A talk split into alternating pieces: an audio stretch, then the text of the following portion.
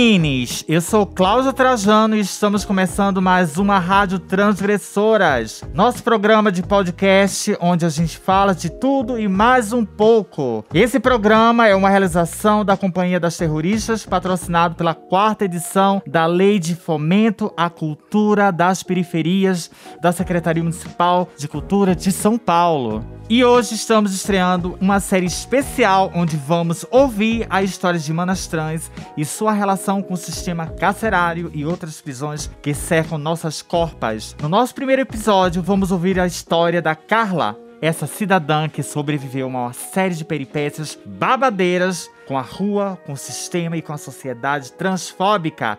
Então chega de perder tempo e vamos lá. Roda a vinheta!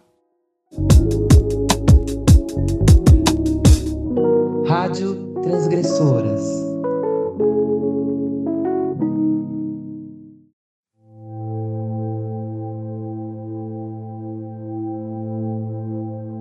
Meu nome é Carla, tenho 30 anos, sou do estado do Amapá.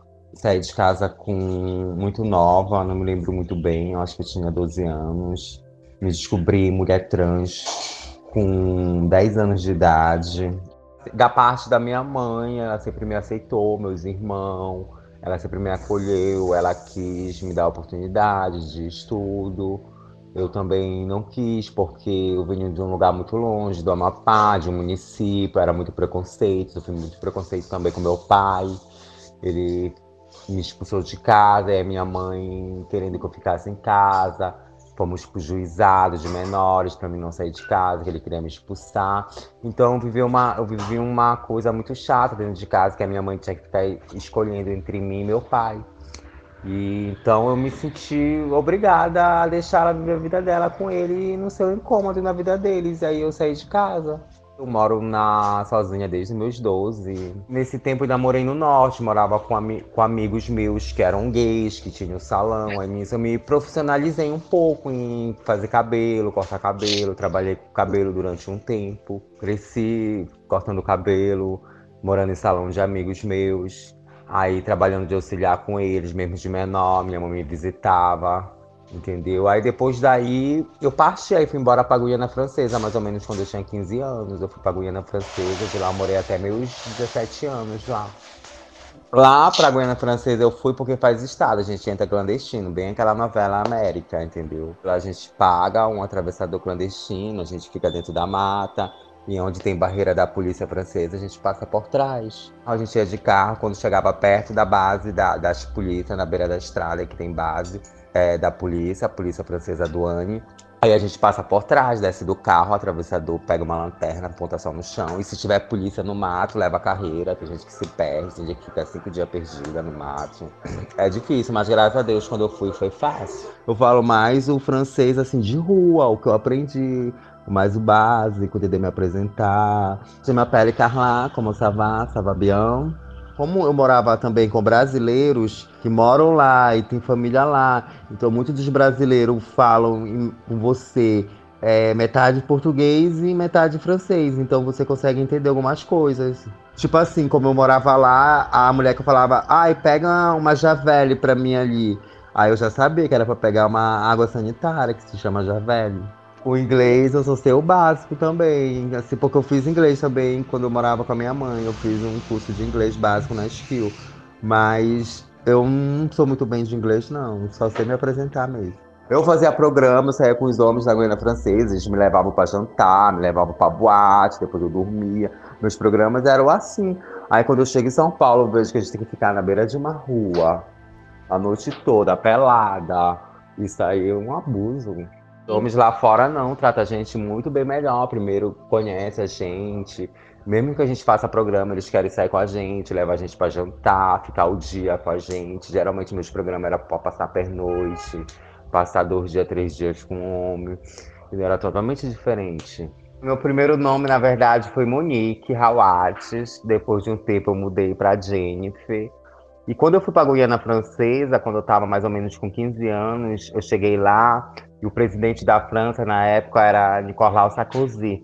E a mulher dele se chamava Carla Bruni. Carla Bruni. Foi por causa dela que eu coloquei meu nome Carla, achei bonito. Meu primeiro foi de batismo mesmo, foi uma amiga minha, que é a primeira vez que eu me arrumei de mulher. Era, o nome dela era Tonoyoko Hawat. Aí ela me apelidou de Monique Hawat. Aí ficou durante alguns meses só, mas não gostei muito. Aí depois mudei pra Jennifer, também não pegou. E o que pegou mesmo foi Carla. Eu fui, passei um tempo na minha cidade com a minha família, uns dois meses, quando eu tinha 15, uns, por aí, uns 17 anos, eu fui lá. Encontrei meu pai, ele tentou me matar, isso dentro de uma boate, pegou uma arma, a gente brigou, saiu na porrada. E ele não me conhecia mais, porque eu já tinha mudado muito, meu cabelo já estava muito grande, sempre tive cabelo só até o ombro, que ele não deixava crescer meu cabelo. Então quando eu voltei, eu já voltei mudada, cabelo grande, quase na bunda. Ele não me reconheceu, aí a gente tava numa balada e ele já tava separado da minha mãe. Eu tava numa balada curtindo com meus amigos lá no município. Aí teve uma pessoa que foi e falou meu nome de homem pra ele. Ele tava nas minhas costas na festa, bebendo a noite toda e não me reconhecia. Eu também nem liguei, como, né? Não me sustenta, não me dá nada. Aí teve um, uma pessoa bêbada que foi citar meu nome pra ele. Falou: olha, olha teu filho aí, virou filha. Aí foi quando ele virou e me olhou mesmo, me reconheceu. Aí ele veio para me bater. Fundei a latinha na cara dele, a gente saiu na porrada. Aí eu tava muito fina, né? Que eu tava vindo com dinheiro, pagando cerveja pra todo mundo, meus amigos. Aí todo mundo pulou em cima dele, todo mundo bateu nele, ele ficou com raiva, entrou no carro dele, foi buscar uma arma pra me matar, bêbado. Aí eu tive que sair vazada da cidade. Aí vim pra São Paulo, aonde eu conheci droga, conheci a vida do crime, conheci travestis que roubavam os clientes. Aí tinha. E o custo de vida aqui em São Paulo era muito caro para mim. Morava em cafetina, pagava 50 reais por diária casa de cafetina. Então tinha que arrumar o dinheiro e não teve outro jeito. Tive que começar a roubar na rua os clientes, pagar a conta para ir morar na rua, né? Então a gente roubava em três, quatro travestis, tinha carro de fuga. Era babado, era babado. O carro que parava, às vezes, pulava pelo vidro mesmo do carro. Nem era cliente, estava dobrando esquina ali com o carro abaixado, a gente invadia os carros. Uma pulava pelo vidro, eu já vinha pelo gogó, outra já segurava a porta, outra segurava o braço e levava tudo. Pegava a senha para o iPhone para vender mais caro, pegava a senha do cartão, eles pegava tudo, ficava ali, era babado. A única coisa que eu nunca fiz foi é roubar carro, essas coisas eu nunca fiz. Eu já fiz muita loucura também, até sozinha, não vou mentir, não. Já fui jogada de carro, disparada, já enfiei carro no poste, no muro das casas ali no Jockey, aquelas casas finas com aqueles muros de tipo mármore, e achatar o carro. Já capotei dentro de carro, com o carro dentro, e eu rodar o volante, o cara tentando me matar. Ele parou pra mim, ele parou pra mim, ele falou: ah, eu quero te conhecer. E nisso o cara tava numa BMW, ele puxa um bolo de dinheiro na minha frente e me dá 50 reais só pra me conhecer. E eu já tô com a minha gangue ali, tudo destacada. E nisso que eu pulei pra dentro do carro, ele arrancou e eu tentava puxar a chave, o carro era muito automático, não sabia nem como desligava aquele carro, era uma BMW. E ele arrancou. E nisso ele batia meu, as minhas pernas para dentro do carro, em outros carros, tentava bater nos muros, sabe? E nisso eu consegui entrar para dentro do carro. Nisso que eu consegui entrar para dentro do carro, não consegui desligar o carro pro carro parar. Lá na, naquele Jockey Club, já subindo de água espraiada, começou a acelerar. E eu tentando desligar o carro, puxava o freio de mão, tentava. Eu não conseguia desligar o carro. Aí o que, é que acontece? Ele falou: Eu vou matar nós, tu queria me roubar, eu vou matar. E ele tava meio alcoolizado. E eu falei: É, filha da puta, tu não vai parar o carro, então se a gente vai morrer, a gente vai morrer pela minha mão. Aí eu rodei o volante. O carro capotou e foi rolando e caiu no muro. O muro caiu em cima do carro, o carro foi para baixo, ó. Eu não tive nenhum machucado. E ele lá dentro do carro desmaiado, não quis mais saber de dinheiro, não quis saber de nada. Quando eu vi aquela cena, eu só saí correndo. Nem peguei nada, fiquei tão angustiada que o carro explodiu de ser presa de novo. Só deu tempo de eu correr, eu não tava muito longe do carro que eu tava de fuga. Aí depois a minha amiga pegou outro carro, a gente fez um roubo. Eu roubava mais ou menos oito clientes por noite quando eu saía para roubar. A gente tinha uma isca, a gente pegava uma menina bem afeminada, bem pequenininha bem baixinha, que os homens não tinham medo. Ela entrava e depois parava perto da gente. Quando ela parava, ela desligava o carro, puxava a chave, desligava. Aí a gente, ai, amigo, paga ela, não sei o quê. Ia devagarzinho, né? Até dar o gogó nele, ia conversando. E nisso a gente entrava atrás do carro já era. Depois que eu é, eu que dava o gogó, né? Dava a gravata. É, então, tipo, uma amiga minha pedia, ai, me leva ali. Pediu uma carona, entrava no carro. Ah, leva minha amiga junto comigo. Aí eu entrava no carro atrás. Nisso eu apagava ele no gogó. Já aconteceu muitas cenas da amigo meu tirar a faca da mão de amiga minha, enfiar nela. Uma amiga minha foi atropelada no joque, elas roubando, o carro esfregou ela na parede, ela perdeu as pernas. Muitas das minhas cenas foram sozinha, eu também roubo sozinho, eu meto o caralho sozinho. Eu puxo a minha faca e se ele não der, entendeu? E esses dias eu também fui arrastada, eu tava no joque. Foi quando. Foi meu último roubo, foi esse, que eu decidi mesmo parar de roubar, porque foi minha vida mesmo, foi que me me deixou muito ruim mesmo, fiquei debilitada, que eu fui fazer um programa e nisso peguei o celular dele no 55 sem ele ver, que tava perto da marcha, na hora que eu desci do carro, eu dei um beijo de despedida já pegando o celular dele.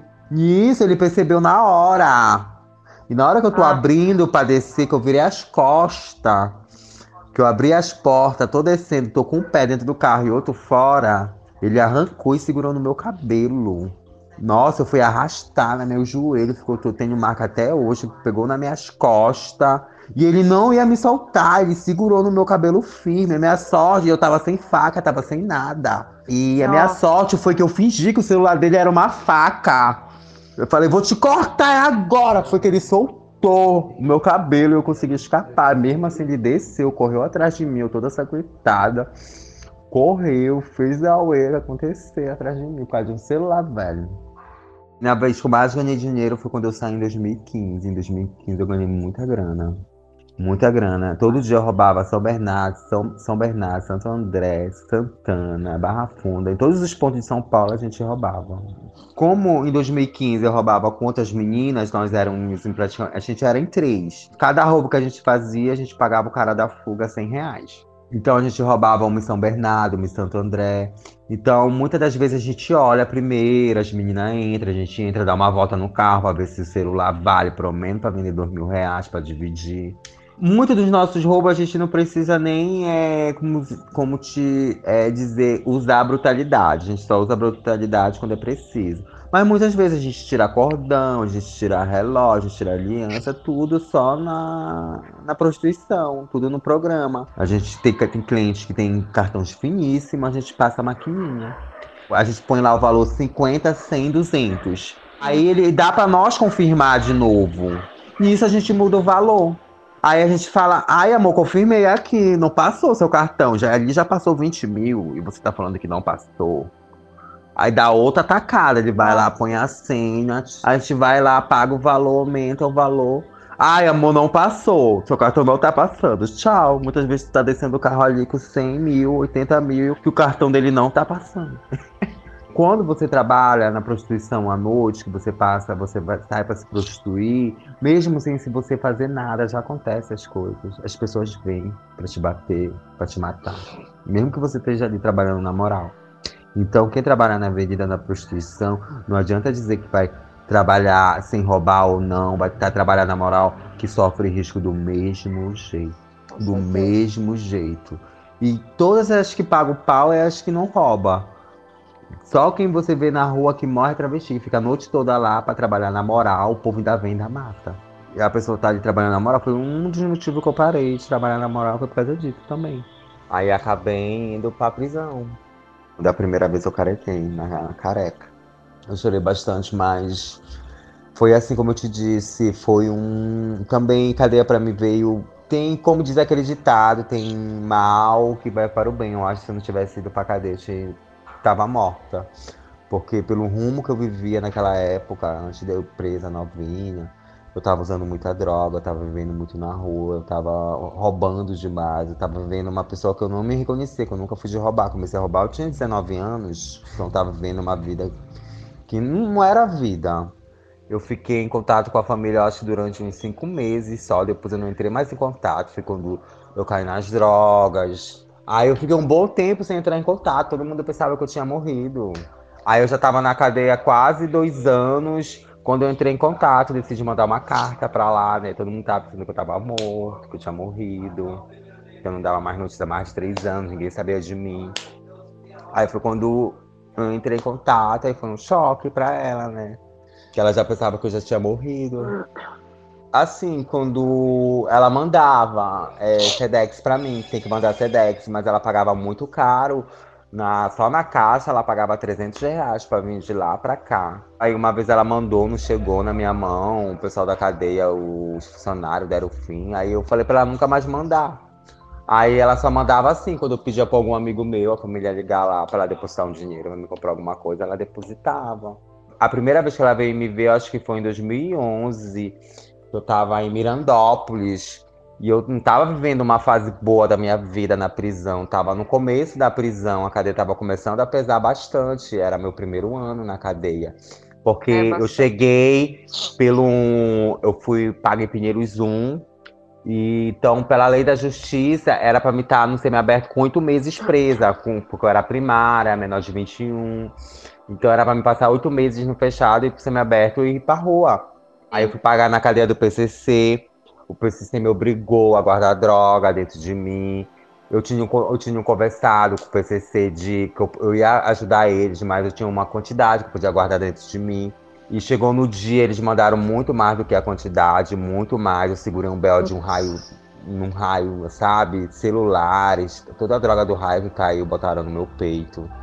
Aí isso fechou minha cadeia, eu já tava de semi-aberto gangue, não sabia. Foi muito pra minha cabeça. Então, quando eu passei dentro do processo, dentro da cadeia, o que eu estava vivendo lá, assim, eu passei por um processo na minha mente que eu desisti de tudo, eu desisti da vida dentro da cadeia.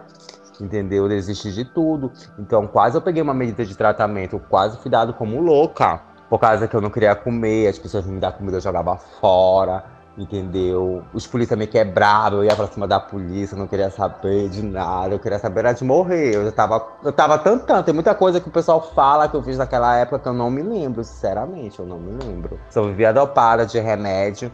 Aí nisso minha mãe veio me ver, ela e uma tia minha, em 2011. Aí chegaram na cadeia não puderam me ver, porque eu tinha brigado com o guarda um dia antes. Aí voltaram lá pra minha cidade, sem me ver. Aí a minha mãe mandou uma carta para mim, fazia tempo que eu não recebia a carta deles, que eu acho que eles não me entregavam porque eu dava muito trabalho. Aí ela mandando me aquietar, senão nunca mais ia conseguir sair, me dando conselhos na carta, né? Aí foi que eu fui voltando em mim. Aí depois disso passou um ano, ela veio de novo me ver, acho que em 2013 ela veio me ver. Já estava mais tranquila, já tinha aceitado, já estava já quase três anos na cadeia, tinha aceitado que ia ter que tirar aquilo mesmo já tinha me conformado, né? Já tinha saído da loucura, da cadeia, mas quase eu não saio de lá, hein? Passei por psiquiatra, psicólogo. Por pouco eu não levei uma medida de tratamento, aí nunca mais ia sair da cadeia. É como você, você se dá que você chegou à loucura. Aí, para você reavaliar uma medida de avaliação psiquiátrica, então, é de 10 em 10 anos. Eu tô devendo, minha cadeia vence 2022, eu acho, ou 2024, nem me recordo direito, tem que olhar no papel. Eu fui condenada a sete, dessa vez que eu fui, voltei residente, eu fui condenada a sete anos e alguns meses. Aí, eu não sei, recorreram, aí aumentou, parece a minha pena para mais é, sete anos, oito meses, alguma coisa. Eu fui condenada a seis e pouco. Aí aumentou a pena e eu só eu paguei dessa vez no fechado quase três anos. É, por causa que a lei nunca acontece. Eu fui condenada a sete e pouco. Pela lei, era para me estar no semiaberto com 11 meses. Mas aí a cadeia que eu tava, aconteceu vários problemas lá. Teve gente que foi encontrada, acho que teve um tipo um. É que fica de quarentena, alguém tava com uma doença lá, ficou de quarentena. Aí atrasou meu processo já. Aí nisso, eu sei que quando, quando voltou, aí eu fui passar nos exames, aí eu, aí eu fiz criminológico, vai pro semiaberto, tudo. Até eu terminar de fazer, menino, já se passaram quase dois anos. Eu fui de Florinha, eu fui pra Mirandópolis. Eu já tava com meus papéis, faltava como tudo, só fazer esse criminológico. Aí, assisti... aí o psicólogo que faz tinha pedido férias, aí não fiz. Aí chegou, teve uma rebelião, a cadeia virou, botaram fogo em tudo, porque.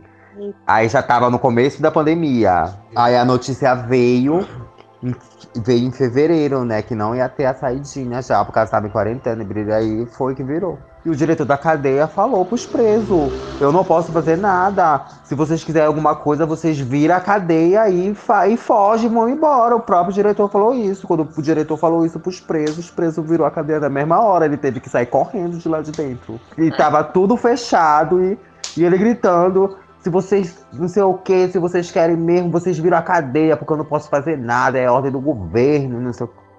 Lá onde eu tava, era várias era várias alas, então cada dormitório de preso cabia mais ou menos de 200 presos a cada dormitório. Então era tinha mais ou menos oito dormitórios, cada dormitório com 200 presos. Aí tava tudo fechado, com as grades tudo fechado. Aí ele foi falando em capa em capa com os presos, né? Os presos pedindo, por que a gente não vai sair, não sei o quê, por causa da pandemia. Mas aí os presos chorando, né? Também com raiva. Aí ele se ficou com raiva e falou que ele não podia fazer nada. Se os presos quisessem sair, era pra virar cadeia e fugir. Vi o cara ser jogado lá de cima, todo mundo que passava enfiava faca no cara, porque o cara trabalhava com a polícia. Você tiver rixa lá dentro, outro preso, filho, é triste. O preso vem na sua onda pra te matar. Porque tem vários grupinhos de patota, vários grupos dali, vários grupos daqui. Entendeu? Independente se a tua cabeça for, se você tiver forma de cagueta, que cagueta o preso pros polícia. É os primeiros que roda. A polícia entra daquele jeito, filho, jogando mas... bomba pra tudo. Pegou uma bomba no rosto da minha amiga, estourou assim. E me joguei dentro de uma, de uma cama lá e botei os negócios na frente pra não cair nem. Mas mesmo assim o telhado veio, ainda veio na minha perna. E eu tava escondida dentro de uma cama, assim, que as camas de concreto, né? E não é dessas telhas fracas, pequenininha, era aquelas telhas de construção grande. Os caras segurou, porque se ela vem com tudo, eu acho que ela tinha arrancado a minha perna. É, eu me entreguei. Quem não se entrega, filho, é na paz da paulada, do tiro. A cadeia onde eu tava ficou, desativou, porque todos os tetos foram para baixo, queimaram as paredes, os presos derrubaram. Aí, teve, aí foi desativada. Aí foi que eu fui pra Potim agora que eu lembro, como eu saí em abril, dia 8 de abril, eu fiquei mais ou menos duas semanas em Potim, fui embora. Eu tô de RA. Eu posso ficar até 8 horas na rua.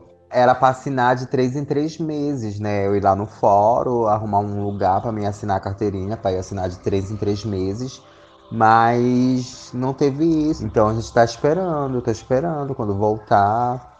Mas tem muito processo que tal do meu marido, ele saiu primeiro que eu. Ele se conheceu na cadeia também. Mas ele dá o RG dele na viatura, não consta que ele é preso. Mas em, em alguns órgãos do governo consta que ele está em regime fechado. Agora ele foi tentar tirar esse negócio de auxílio, né? Auxílio emergencial e não conseguiu nenhuma parcela, porque no governo está constando que ele está em regime fechado. A gente passou, a gente passou no fechado. O tempo que eu fiquei de fechado, eu fiquei com ele. Quando eu casei com ele, eu já, eu já tava oito meses presa quando a gente se casou. Aí estava um ano e sete meses junto quando eu fui pra colônia. Aí depois disso ele ganhou um semiaberto também, que ele já tava de semiaberto montado. Ainda foi primeiro que eu pra rua, pra ter noção. Aí depois, mais ou menos, quando a gente tava uns seis meses, já só por carta. Aí ele foi pra rua, ele saiu, se casou, voltou com as mulheres dele. Eu também tive outros rolos. Quando eu saí, eu fiquei dois meses ainda na rua, depois ele se separou da mulher dele. Aí a gente se falava só pela internet, porque eu sou muito amiga da mãe dele. A gente se falava só por vídeo, videochamada. Aí eu não queria mais, né? Aí ele pegou, casou com outro travesti, olha. Depois que ele se separou desse travesti, aí depois eu voltei com ele.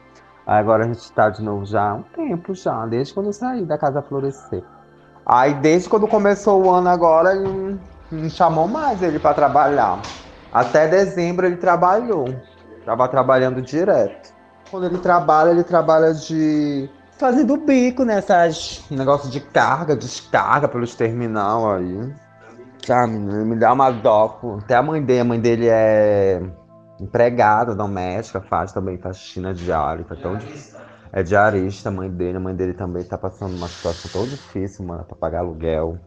Tudo de aluguel, o homem já pediu a casa, que ela tá devendo um aluguel. Vou ver se a gente pega uma casa pra gente dividir agora. Porque me dá uma dó, mano. Agora, quando eu saí agora em 2020, tava morando lá na casa Florescer. Quando eu saí da prisão, fui pra lá pra mim não voltar pra vida do crime. Eu tava na rua, fiquei uns dois meses na rua ainda, trabalhando na prostituição. Aí eu descobri um abrigo para mulheres trans, aí fui pra lá, que é a Casa Florescer. Consegui me enquadrar num programa do governo, Trem Cidadania, que eu estudo, ganhei uma bolsa de estudo, um salário mínimo. E por esse estudo deu para me alugar minha casinha, entendeu? Estou na minha casinha. Estou vivendo, estou estudando, graças à bolsa de dois anos. Meu, a minha meta agora é me formar, terminar meus estudos, fazer faculdade, conseguir um bom emprego, né? Me inserir na sociedade, trabalhar dignamente. Eu penso muito na área de, sei lá, de direito, pode ser também. Estou pensando ainda, me redescobrindo. Eu gosto sempre de estar aprendendo coisas novas, então eu acho que, como eu já trabalhei com o cabelo, eu acho que eu preferia qualquer outra profissão para ser experiências novas, entendeu? Às vezes eu faço o básico, uma escova, uma chapinha. Isso eu faço bem, entendeu? Eu faço em mim mesma também. Progressiva eu faço, às vezes eu faço em amigas, elas me pedem, me pagam. Pintar também, ainda pinto sei pintar, mas o mais babado é fazer uma reciclagem, né? Porque todo ano surge coisas novas, produtos novos. Fazer um Legal. curso de química para cabelo.